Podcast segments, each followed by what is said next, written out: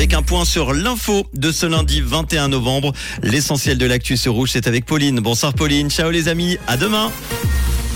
Bonsoir à tous. Les travailleurs suisses sont stressés mais aussi de plus en plus satisfaits. Le salon des métiers de Palexpo ouvre ses portes demain à Genève et un ciel couvert attendu demain matin.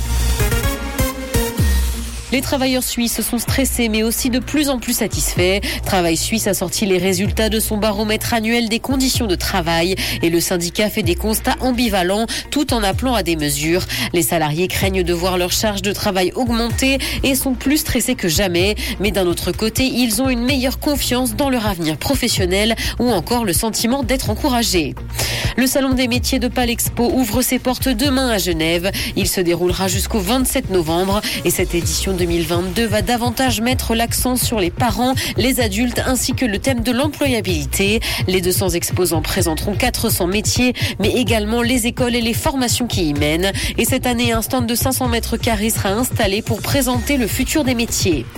Consommation, Nespresso veut lancer au printemps des capsules de café en papier. Les produits seront fabriqués dans l'usine d'Orbe dans le canton de Vaud. Ça fait maintenant trois ans que la marque travaille sur cette nouveauté et elle n'entend toutefois pas renoncer pour autant aux capsules en aluminium. Ces capsules en papier seront dans un premier temps introduites sur les marchés en Suisse et en France afin d'être testées. Elles ne fonctionneront qu'avec le système Nespresso original.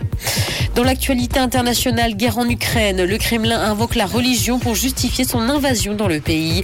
Après avoir parlé de dénazification de l'Ukraine, Moscou évoque de plus en plus souvent la désatanisation. La Russie parle même d'une guerre sainte contre Kiev. Et dans sa justification mystique de la guerre, Poutine peut compter sur le patriarche Kirill qui est à la tête de l'église orthodoxe russe.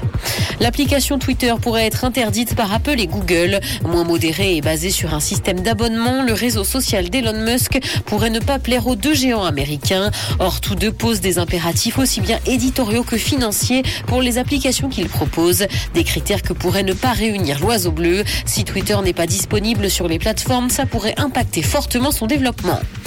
Musique, Robbie Williams va se produire au Qatar. L'artiste britannique a indiqué qu'il ne voulait pas être hypocrite comme d'autres en refusant de jouer dans le pays du golf. Le chanteur donnera un concert le 8 décembre au Golf Club de Doha. Pour lui, l'hypocrisie, c'est d'appliquer une vision du monde au Qatar que l'on n'applique pas aux autres nations.